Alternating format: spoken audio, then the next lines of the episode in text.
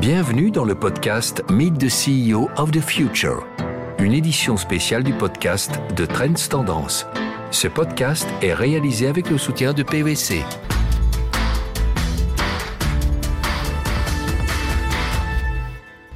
Bienvenue dans ce nouveau podcast Trends Tendance. Je m'appelle Valérie Thess et dans cette série de podcasts Meet the New CEO, je pars à la rencontre des CEO de demain. Ces podcasts sont complémentaires à une enquête menée par Trends Tendance en collaboration avec PVC. Tout au long des épisodes, j'ai l'honneur de discuter avec des CEO visionnaires qui nous partageront leur expérience, leur vision et qui pourraient servir de modèle pour les CEO du futur. Michel Mersch a commencé chez Nestlé en 1998 en tant que Key Account Manager. Il continuera à évoluer au sein de la société jusqu'à diriger la division céréales petit déjeuner en Belgique et au Luxembourg. Ensuite, il dirigera la division des produits culinaires frais pour être promu au poste de directeur général Nestlé Professional de Nestlé France et enfin, depuis 2018, CEO de Nestlé Belgique et Luxembourg. Bienvenue Michel Mersch. Bonjour. Alors dites-moi, votre style de leadership a-t-il connu une évolution à travers les, dernières années? Oui, oui, alors il a certainement connu une évolution. Il a aussi connu une évolution parce que, comme vous l'avez souligné dans mon parcours, j'ai aussi travaillé quand même un petit peu à l'étranger, alors pas très très loin. Mais je pense qu'il est important aussi de comprendre que la culture influence aussi le style de leadership qu'on doit appliquer. Et donc par rapport à ça, je crois que ce qui me caractérise, c'est que j'essaye d'avoir un leadership un peu, j'appelle caméléon, c'est-à-dire que je m'adapte aussi par rapport au contexte dans lequel je suis, j'évolue et je dois faire évoluer l'organisation. Donc oui, il a évolué. Euh, le caractère principal sur lequel il a sans doute évolué, c'est que je suis d'un naturel plutôt impatient et que j'ai appris à moduler quelque part cette impatience. Je pense que c'est l'élément euh, fondamental qui a été travaillé à mon niveau. Très intéressant tout cela. Alors, est-ce que vous vous préparez à devenir ou à être ce CEO du futur euh, dans vos actions euh, journalières? Vous lisez, vous écoutez des podcasts, peut-être vous vous faites euh, coacher? Bah, je n'ai pas la prétention de dire que je m'y prépare. Je pense que je, je suis très à l'écoute, contrairement peut-être à beaucoup d'autres de mes confrères. Bien entendu, je, lis beaucoup ce qui se passe. Euh, je ne lis pas énormément en fait de bouquins qui concernent le, leadership. J'en ai un qui est quelque chose qui m'a beaucoup inspiré, qui est le, livre de Frédéric Laloux qui concerne les entreprises dites libérées. Mais je pense surtout que c'est l'expérience du terrain qui nous forge en fait à nous faire évoluer. Donc moi, c'est beaucoup plus la proximité quelque part avec les collaborateurs, avec les consommateurs, avec les clients, qui m'inspire. La vision et, la raison d'être de l'entreprise figurent aujourd'hui euh, dans les dix prochaines années parmi les trois principaux points d'action selon notre enquête. Alors, combien de fois est-ce que vous vous êtes interrogé sur le pourquoi de Nestlé? Combien de fois Je ne les compte pas? Souvent. Souvent, en tout cas. Euh, et je pense aussi que c'est une des raisons pour lesquelles le groupe m'a proposé cette fonction je suis plutôt euh, connu ou reconnu dans l'organisation pour ne pas euh, avoir de langue de bois, pour justement challenger et pour avoir le courage aussi de mettre des éléments, des points difficiles ou sensibles en fait en discussion sur la table.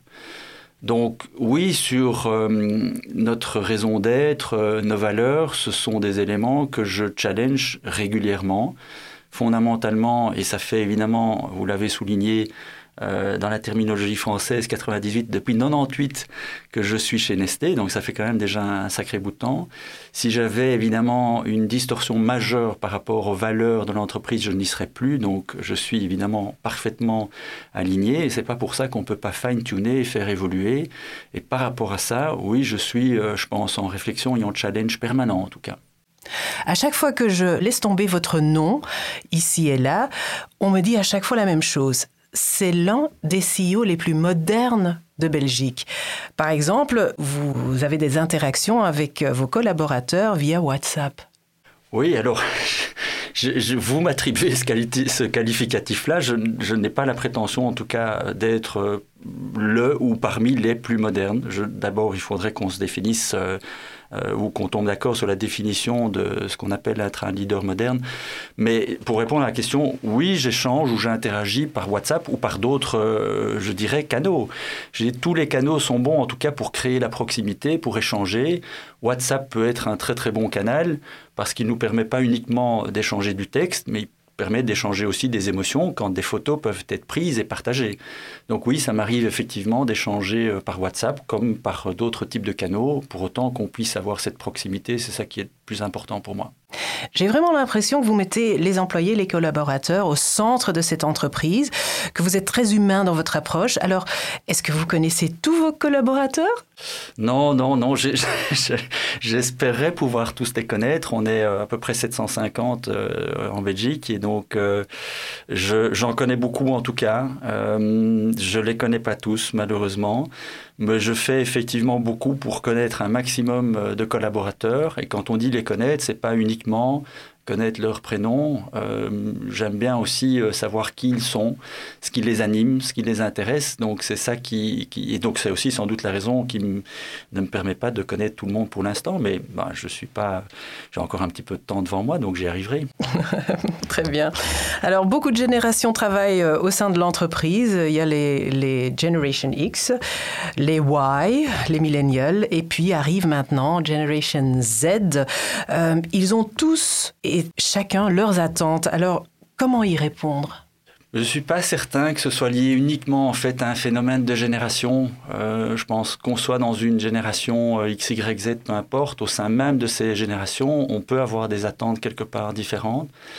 Il y a en tout cas quelque chose d'assez euh, commun au travers des générations. C'est le fait d'être respecté en tant que personne, d'être écouté et d'être valorisé pour ce qu'on peut apporter en fait euh, à l'organisation. Euh, donc je n'opposerai pas quelque part les, styles de génération entre elles parce que par rapport à ça, je ne vois pas d'énormes différences. Là où je vois plus des différences, c'est sans doute sur les priorités que ces générations peuvent mettre par rapport à d'autres générations. Mais sur les attentes, elles sont certes euh, différentes, et elles peuvent être différentes d'ailleurs au sein même d'une même génération, mais il y a quelque chose d'assez commun qui est juste d'être respecté en tant qu'être humain, en tant qu'adulte. Moi, je constate quand même qu'il y a des organisations qui continuent à traiter leurs collaborateurs un petit peu comme des enfants. C'est pas du tout la philosophie qu'on veut avoir chez nous. Et je ne le perçois en tout cas pas comme étant un challenge insurmontable. J'ai pas le sentiment qu'il y ait un conflit quelque part de génération chez nous euh, et qui ne nous permettent pas en fait d'avancer et de répondre quelque part aux préoccupations et aux besoins de ces différentes générations. J'aimerais parler de deux types de, collaborateurs. Euh, quand on parle d'une part des femmes et des collaborateurs qui ont un background un peu plus divers. Commençons par les femmes. Dans notre enquête, euh, elles sont beaucoup plus pessimistes quant à la, place ou leur place euh, au sein du leadership dans le futur. Euh, voyez-vous cela changer lentement au cours des dix prochaines années ou êtes-vous plus optimiste? Je, peux comprendre effectivement leurs sentiments. Euh, j'ai une vision plus optimiste que celle que vous me partagez là. Chez nous, en tout cas, c'est quelque chose qui a déjà été, je pense, fortement priorisé on n'est pas dans une politique de quotas. On veut plutôt donner en fait le contexte favorable à ce que les femmes puissent effectivement accéder à des postes à plus grande responsabilité euh, et continuer à s'épanouir dans ces postes à plus grande responsabilité. Donc on essaye de construire quelque part le contexte pour y arriver. Euh, je pense qu'on est quand même plutôt pas mal on a encore un travail à faire, certes, mais ce qu'on constate surtout, c'est que euh, contrairement à ce qu'on avait plutôt imaginé, euh, c'est un petit peu plus compliqué en fait. Et donc, on doit euh, refaire quelque part une analyse en profondeur pour mieux cerner quelque part les obstacles et, construire, comme je le disais, le contexte pour pouvoir leur permettre de, se développer et de s'épanouir à quelque niveau de, de responsabilité que ce soit. La diversité, c'est important pour Nestlé? Oui, c'est important, c'est fondamental. Je pense qu'à ce niveau-là, on doit encore aller beaucoup plus loin que ce qu'on fait aujourd'hui. Euh, et c'est sans doute les éléments, un des éléments de focus qu'on va avoir aussi pour continuer à faire évoluer notre organisation, notre style de leadership, c'est introduire une diversité beaucoup plus grande dans l'organisation. On a parlé juste à l'instant de la partie gender balance. Forcément, c'est un, axe prioritaire pour nous, mais il n'y a pas que cet axe-là. On a discuté avec des gens qui sont vraiment fabuleux, qui sont totalement engagés, passionnés par ce qu'ils font, hein, c'est Diversicom, et qui, qui, qui, quelque part aident en fait à mettre des personnes avec handicap euh, au travail. Et donc on est vraiment euh, dans cette dimension-là. Et puis à côté de ça, pour parler d'une autre, autre, une autre forme de diversité, euh, on pense aussi que sur le parcours de formation, aujourd'hui on est quand même très linéarisé dans des parcours de formation plutôt type business school. On a déjà changé notre approche par rapport à ça. Et le diplôme n'est plus en fait l'obstacle pour, euh, je dirais, se développer ou même trouver un job chez nous. Donc euh, des jeunes qui ont euh, l'envie, qui ont le goût du risque quelque part, sont potentiellement bien accueillis chez nous aussi. Ah, mais c'est fabuleux ça. Donc en fait, tout le monde peut, travailler dans une entreprise, une grosse boîte comme Nestlé. Ben, en tout cas, tout le monde a la chance de pouvoir le faire. Après, c'est de nouveau la personnalité des candidats qui va faire qu'ils arriveront chez nous ou qui n'y arriveront pas. Mais en tout cas, on ne met pas en fait d'obstacle euh, du type effectivement euh, type de diplôme. C'est aujourd'hui plus un obstacle chez nous. Euh, le sexe n'en est certainement pas un, et, ça depuis déjà très longtemps.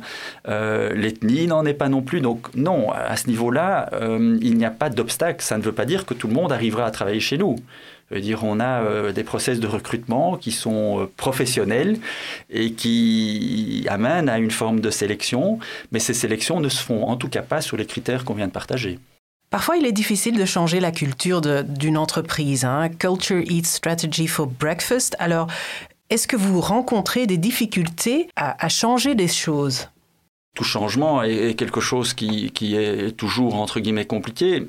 J'ai pas le sentiment qu'en tout cas dans l'organisation en Belgique, ce soit d'une complexité extrême, mais on doit reconnaître que le rythme n'est pas le même pour tout le monde dans l'organisation. Et euh, je parlais de l'organisation en Belgique, mais on, a, on fait partie d'un grand groupe, d'une multinationale. Euh, les cultures sont différentes et il est vrai aussi que euh, à la fois on doit respecter un rythme au niveau local, mais on doit aussi accepter que ce rythme ne se fasse pas nécessairement ou que la vitesse de la transformation ne soit pas la même au niveau international. Et comme on a beaucoup d'interactions, ce sont sans doute les éléments qui peuvent effectivement à un moment donné euh, poser certains soucis, c'est que si on a une philosophie qu'on développe fortement, et, je pense que sur certains aspects, on est plutôt avancé en fait sur le territoire belge, mais dans les interactions que les collaborateurs peuvent avoir avec euh, d'autres pays, ils peuvent parfois peut-être se questionner sur euh, la valeur du groupe par rapport aux valeurs qu'on développe plus localement. Et donc là, avoir un petit peu cette distorsion qui s'opère. Et c'est pour ça qu'il est important de continuer effectivement à créer cette proximité avec les collaborateurs pour qu'ils soient juste conscients que c'est juste une différence de vitesse. Ce n'est pas une différence philosophique ni d'approche. C'est une différence de rythme et de vitesse. Savez-vous comment ils réagissent? Est-ce que vous avez des retours sur euh, cette, différence entre, par exemple, la France et la Belgique? Oui, bah, la France, c'est juste un exemple. Pour prendre la Suisse aussi, avec laquelle on a beaucoup d'interactions, puisque notre euh, siège euh, est en, est en Suisse. Alors, je pense que c'est à ça qu'on mesure aussi si, quelque part, on évolue au rythme auquel on souhaiterait évoluer. La culture du feedback, s'ils ont cette capacité à nous remonter effectivement les éléments, s'ils ont la capacité à challenger, en fait, les interlocuteurs avec qui ils travaillent, là, je pense qu'on marque le, le, point et on, constate à ce moment-là que notre euh, transformation, effectivement, porte ses fruits. Je dois bien reconnaître qu'aujourd'hui, dans l'organisation, on a encore un travail énorme à, fournir à ce niveau-là. Hein. Donc, oui, il nous remonte des éléments et c'est grâce à ce fait-là qu'on peut aussi sensibiliser les autres pays. Et surtout, en ce qui me concerne, ben, mes collègues dans d'autres pays et ma hiérarchie, hein, la structure, je dirais, de décisionnaire en Suisse aussi. Mais de nouveau, je pense que c'est quelque chose qui se libère. La parole se libère euh, véritablement pour nous, quand on parle de bien-être au travail, c'est il faut pas juste penser qu'on a, euh, et on en a une, hein, mais une table de ping-pong ou un, ou un espèce de, baby-foot. Là, euh, c'est pas ça le bien-être au travail. Le bien-être au travail, c'est de donner en fait, d'offrir un contexte aux collaborateurs qui leur permette de s'exprimer sans crainte de représailles, d'être mal perçu, etc. C'est ça le bien-être au travail, principalement. Et on, travaille beaucoup là-dessus, mais je, pense qu'on n'est pas encore là où on souhaiterait être. Vous m'avez dit quand on a préparé euh, ce podcast que vous avez certains mots-clés qui sont importants pour vous. Vous venez de le mentionner, le bien-être au travail, mais est aussi tombé, c'est le mot courage. Vous aimez aussi prendre des risques et l'intuition c'est aussi très important pour vous. Alors, est-ce que vous pouvez nous expliquer comment ça fonctionne? Parce que c'est pas toujours évident de ramener ça au, bureau, au boulot, dans une entreprise. Non. Bah, le courage, c'est, il est à plusieurs niveaux. Je pense que c'est en principe une des caractéristiques que chaque leader devrait systématiquement avoir. Force est quand même de constater que sur des sujets parfois sensibles, euh, ce courage est parfois pas très présent. Euh, et donc ce courage, moi je le vois en fait à deux niveaux. Je le vois au niveau effectivement de challenger euh, les directions quelque part à un moment donné qui sont prises, de challenger des attitudes à quelque niveau qu'elles soient. Moi, j'ai jamais eu de frein à challenger des attitudes que j'estimais ne pas être les plus correctes de ma hiérarchie quand elle se présentait. Et c'est de l'avoir fait, d'ailleurs, qui m'a, je pense, aussi donné l'opportunité de prendre le niveau de responsabilité que j'ai aujourd'hui parce que mon précédent, enfin, euh, c'est pas précédent patron, il a été mon patron à un moment donné dans l'organisation, m'a dit euh, Michel, tu as été le seul quelque part à me donner un feedback ouvert et transparent, et ce feedback m'a permis quelque part de réaliser l'impact réel que je pouvais avoir sur les collaborateurs, positif mais aussi négatif, et donc corriger. Euh, et donc c'est là que je parle aussi de, de courage, c'est d'oser quelque part dire parfois des choses qui sont difficiles à dire, pas uniquement à sa hiérarchie, je pense que c'est d'autant plus compliqué pour certaines personnes, mais aussi aux collaborateurs. Avoir leur franchise de leur dire ce qui fonctionne bien, ce qu'on apprécie chez eux, mais avoir aussi la franchise de leur dire euh, que certains de leurs éléments, de leur caractère, a un impact parfois très négatif sur les collègues, les collaborateurs. Ça fait partie du courage aussi. Et ce courage est nécessaire pour continuer à développer en fait les individus, les collaborateurs et l'organisation. Donc c'est à ce titre-là. Et puis l'autre volet du courage, il est lié aussi sur le fait que moi je suis convaincu qu'on a besoin quelque part de transformations un petit peu plus disruptives euh, parce que ce n'est pas en faisant un peu mieux ce qu'on fait depuis des années qu'on va euh, sortir complètement de l'ornière. On ne sait pas qu'on est dans une ornière, hein, je rassure tout de suite, mais je parle plutôt en termes de game changer. Euh, et donc la prise de risque doit s'opérer aussi là-dessus. Euh, et là, je fais plutôt référence en fait justement à l'attribution en fait de, de, responsabilités dans l'organisation, même si on a des organisations plates où nous on les appelle plutôt des, une organisation en réseau. Euh, mais c'est de se dire à un moment donné, quand on nomme euh, des gens, on a tendance à le faire surtout, sur base du passé, ce qu'on appelle le track record. Hein. comment est-ce qu'il a performé dans le passé Il faut changer aussi ce paradigme. Non pas qu'on ne doit pas reconnaître évidemment ce que les gens ont fait dans le passé, mais on doit surtout en fait y amener la dimension potentielle de façon beaucoup plus importante. Pas uniquement se dire parce qu'il a très très bien fait ça par le passé, il va certainement réussir entre guillemets sur cette fonction-là. Non, c'est pas un gage en fait de, réussite ou de succès.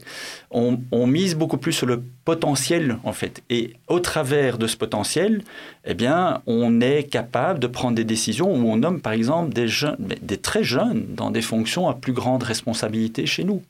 C'est une prise de risque, c'est le courage aussi de prendre le risque à la fois, et c'est transparent par rapport aux collaborateurs, mais c'est une prise de risque à la fois business, qu'on pense être très limité, puisque on voit le potentiel de la personne. Et c'est aussi une prise de risque personnelle pour le collaborateur. Euh, il faut pouvoir rebondir après potentiellement, entre guillemets, un échec. Moi, je reste convaincu qu'on apprend tout autant, voire peut-être plus, de ces, de ces échecs que de ces succès. Donc, pour moi, c'est pas tellement un risque, mais c'est pas comme ça que tout le monde le voit. Donc c'est là que je fais aussi le lien probablement avec la notion de, courage et de mettre beaucoup plus ce courage en fait en avant dans les organisations. L'intuition? Oui, oui. Alors l'intuition. Euh, mais c'est peut-être aussi une façon, quelque part, de se démarquer. On, parle de, big data. Euh, je pense qu'on sera incapable, en tant qu'être humain, de lutter contre la performance, en fait, du big data.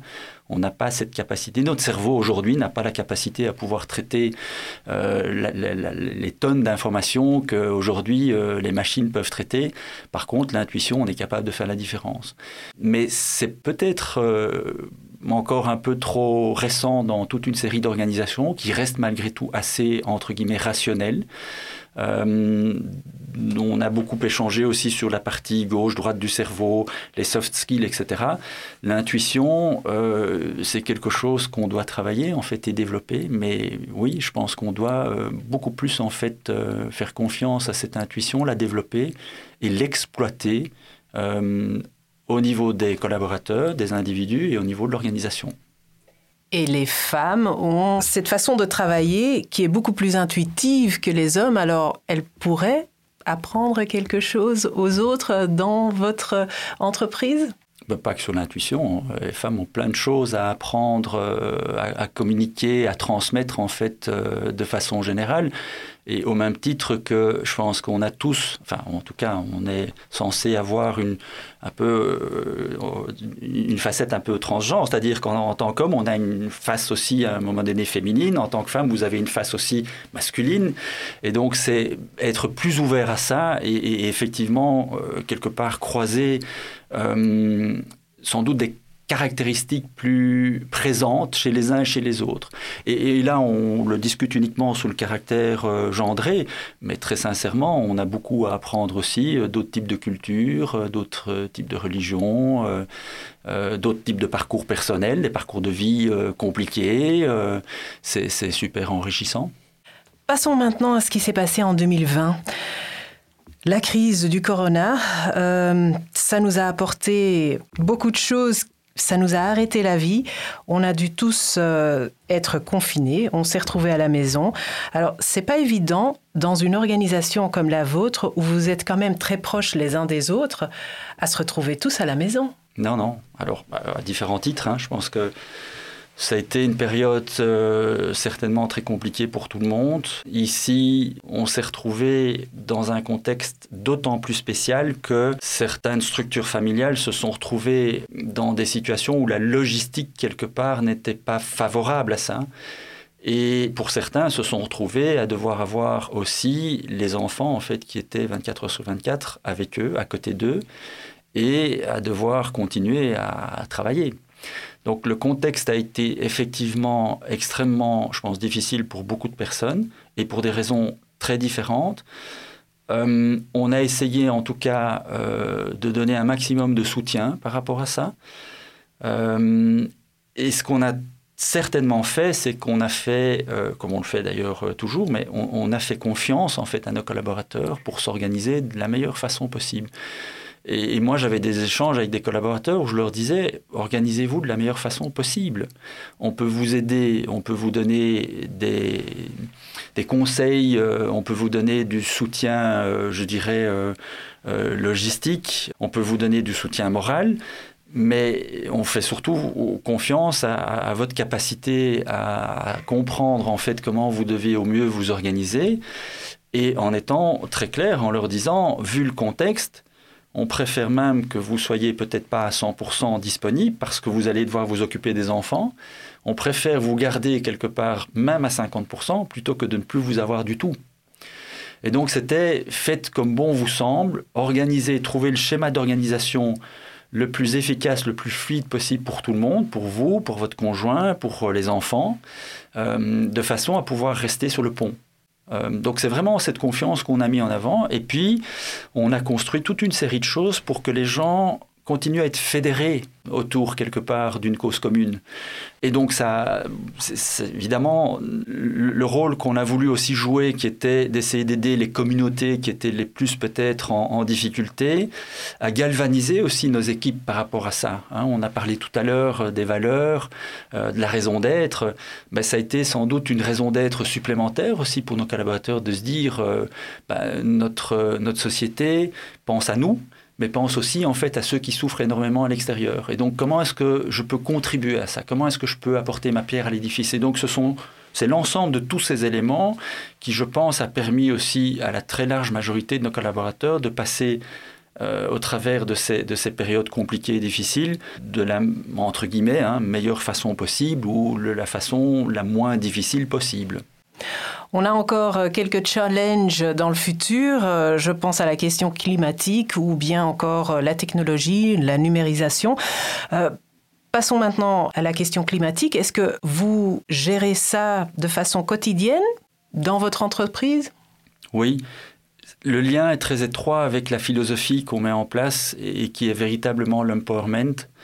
On a eu des débats en interne chez nous de savoir est-ce qu'on doit nommer en fait un responsable de la chez nous on appelle la durabilité, donc le volet environnemental est compris dans, cet aspect-là. Ma philosophie était de ne pas le faire parce que je reste convaincu que euh, c'est la responsabilité de tous. Donc on a effectivement euh, pris la décision de ne pas nommer un ou une responsable de la durabilité et euh, de constituer un modèle de gouvernance où, quelque part, toute l'organisation est partie prenante en fait dans cette dynamique. Et ça fonctionne bien parce qu'on appelle ça même, ce qu'on appelle chez nous le sustainable by design. Ça veut dire que quelque part, dans tout ce qu'on fait, on doit intégrer en fait cette réflexion. Et on constate véritablement que ça prend, ça prend vraiment maintenant corps. Et pour donner de simples exemples, dans la partie ergonomie pendant cette crise, euh, eh bien, la personne a intégré une dimension d'économie circulaire dans la proposition à formuler. Et donc, c'est là qu'on voit aussi que toute cette dimension de durabilité euh, se forge progressivement et de façon exponentielle dans l'organisation grâce au fait qu'elle n'est pas portée par une ou deux ou trois personnes, mais par une collectivité. Y a-t-il encore des étapes de la technologie, de la numérisation que vous pensez devoir franchir dans les dix prochaines années? Oui, oui. Ah oui, on doit encore franchir euh, une transformation majeure à ce niveau-là. Ma, préoccupation est peut-être moins axée sur ça directement et beaucoup plus sur ce qu'on n'a pas suffisamment fait. C'est pas du tout une critique parce que j'ai été dans, le comité de direction aussi, donc je, m'inclus dans, ce, je dirais, dans, ce manquement pendant des années. Là où moi je pense qu'on doit véritablement mettre notre focus aujourd'hui, c'est comment est-ce que on prépare nos collaborateurs à cette transformation digitale majeure qui va encore nous arriver, plus qu'à la transformation digitale en elle-même. Euh, on, les a trop souvent laissés quelque part en fait de côté, et puis après on se rend compte que le gap est énorme et on les a perdus. Euh, et donc ça, on veut éviter. Et donc pour, pour le futur, ce qu'on essaie de faire, c'est justement de les équiper, de leur permettre d'être mieux équipés pour affronter non seulement celles qui viennent, mais toutes celles qui vont venir encore à l'avenir. Et donc, on a des programmes euh, de formation euh, qui vont aussi bien sur la partie digitale. On a une e-business academy qui est vraiment super bien faite, qui est incroyable.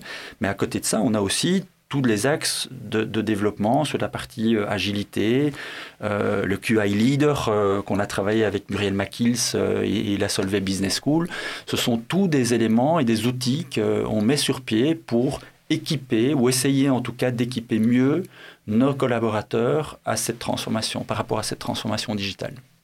Dernière question, quelles sont les qualités de leadership auxquelles vous souhaiteriez encore accorder plus d'attention dans votre entreprise euh, dans les années qui vont suivre? En tout cas, c'est déjà aller euh, au bout du trajet qu'on a commencé, et ça c'est déjà euh, la première chose. On a parlé de, de leadership participatif, collaboratif. Euh, c'est certainement dans cette euh, direction-là qu'on va continuer à aller. Moi, j'aurais tendance à dire que la partie intuition et, diversité doit prendre plus de place, en tout cas, dans le leadership du futur, euh, futur proche ou peut-être un peu plus éloigné en fonction du rythme de développement qu'on aura. Je pense que c'est important, le rythme, la vitesse, comme je l'ai dit, on doit s'ajuster. C'est parfois difficile pour moi pas très patient. Et donc, je, mais il faut le comprendre et on doit en fait euh, s'ajuster par rapport aussi à ce que l'organisation est capable de pouvoir euh, prendre comme, comme rythme. Merci beaucoup Michel Mersch d'avoir partagé vos expériences avec nous. Merci à vous. Vous avez écouté le podcast Meet the CEO of the Future, une édition spéciale du podcast de Trends Tendance. Ce podcast est réalisé avec le soutien de PwC.